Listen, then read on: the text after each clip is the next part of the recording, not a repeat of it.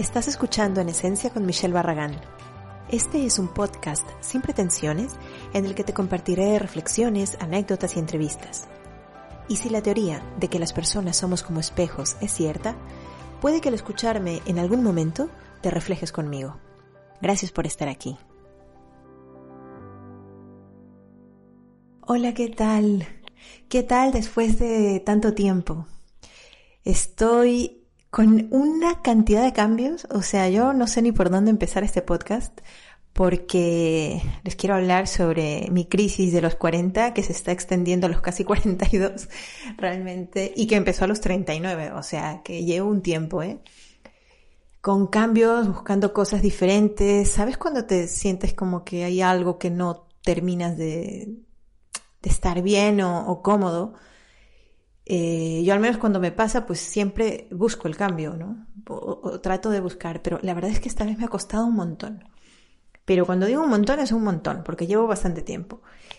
Y mm, también me costó mucho, creo, porque me di cuenta de que me había alejado muchísimo de mí.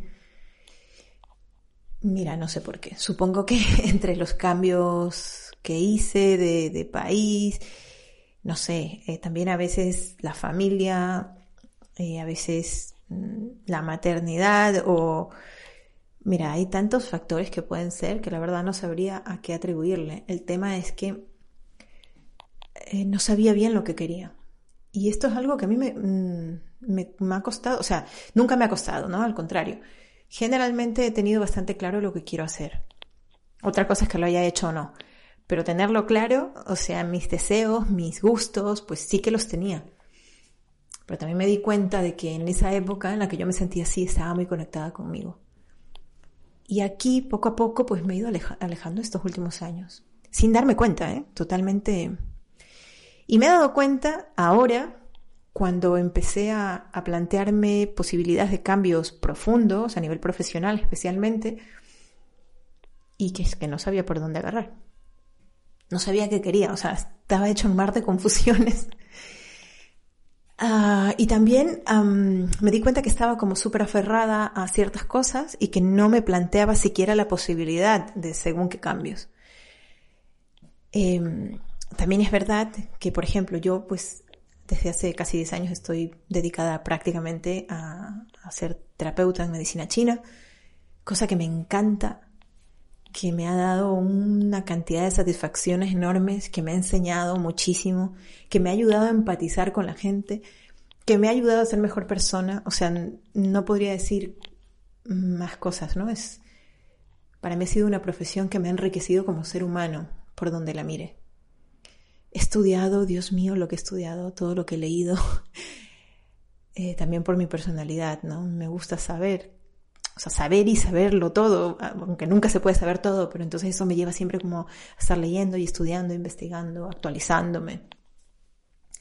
He tenido pacientes de todos los colores, de todas las tipologías, o sea, realmente han habido casos complicados que se han resuelto, por suerte en su mayoría, casos también muy bonitos, de mucha gratitud. Es realmente creo que a nivel profesional ha sido bastante mágico, aunque suene como muy, muy, muy rosita, pero ha sido bastante mágico todo el tiempo que he disfrutado de mi consulta. Sin embargo, al tratar con seres humanos y con, de alguna manera, intervenir en el bienestar, en la salud de la gente, esto para mí requiere un punto de atención, de dedicación, de responsabilidad, de disciplina muy alto pero muy alto. Una exigencia inclusive a nivel personal y emocional para mí, eh, que nadie me la imponía, pero que para mí era importante, eh, que me exigía de alguna manera pues estar bien, ¿no? Eh, tener como inclusive unas prácticas personales, de salud, emocionales, de meditación, de tal, porque yo sentía que, eh, y sigo sintiendo, ¿no? Que cuando una persona viene a mi consulta no solamente me está hablando de un problema físico o emocional, sino de ambas cosas y demás, ¿no? Eh, cuando una persona acude a una terapia normalmente necesita ser sostenida en ese momento. Entonces, para yo poder sostenerte, necesito estar bien, porque si no, los dos nos vamos abajo, ¿no? Es como, lógico. Y esto yo me lo tomo muy en serio. Para mí es sagrado eso. Es, no, soy capaz de atender a alguien si yo no me siento bien. Literalmente no soy capaz. Eh, entonces, la responsabilidad y todo lo que conlleva para mí la, la, consulta es muy potente. Muy bonito, pero muy potente también, que me exige mucho. Y necesitaba un descanso. Y había tratado como de darle la vuelta al asunto, había pensado en redirigir la consulta hacia otro camino.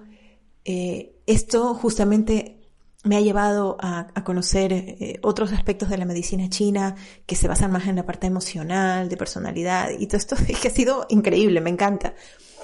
Sin embargo, em, vi que no era suficiente. O sea, realmente lo que necesitaba hacer era detenerme y parar, hacer un cambio. Así que tomé la decisión de cerrar mi consulta, que es loco, porque me va muy bien, por suerte, me va muy bien y ahora hay como una inercia, ¿no? Siempre cuando empiezas algo, pues te cuesta mucho al principio hasta que la gente te conozca, más en mi caso que yo no soy de aquí, tuve que aprender un idioma nuevo, eh, aunque la gente igual te entiende perfectamente en castellano, pero yo quería hacerlo, ¿no? También. Bueno, ha sido como... Eh, le he puesto mucho, mucho tiempo, mucho esfuerzo, muchas ganas y realmente las cosas han salido. Eh, yo me siento muy agradecida y muy satisfecha por lo que he vivido hasta ahora. Pero necesitaba hacer un cambio, necesitaba parar. Y justamente por el nivel de responsabilidad que para mí conlleva, pues pensé que la única manera sería dejándolo. Me planteé situaciones de, bueno, un medio tiempo, pero no, no, no, no podría. Porque realmente para mí eh, este compromiso como que va más allá de las horas de trabajo eh, físicas, ¿no? hay muchas cosas más y, veía que me era incompatible con otra actividad.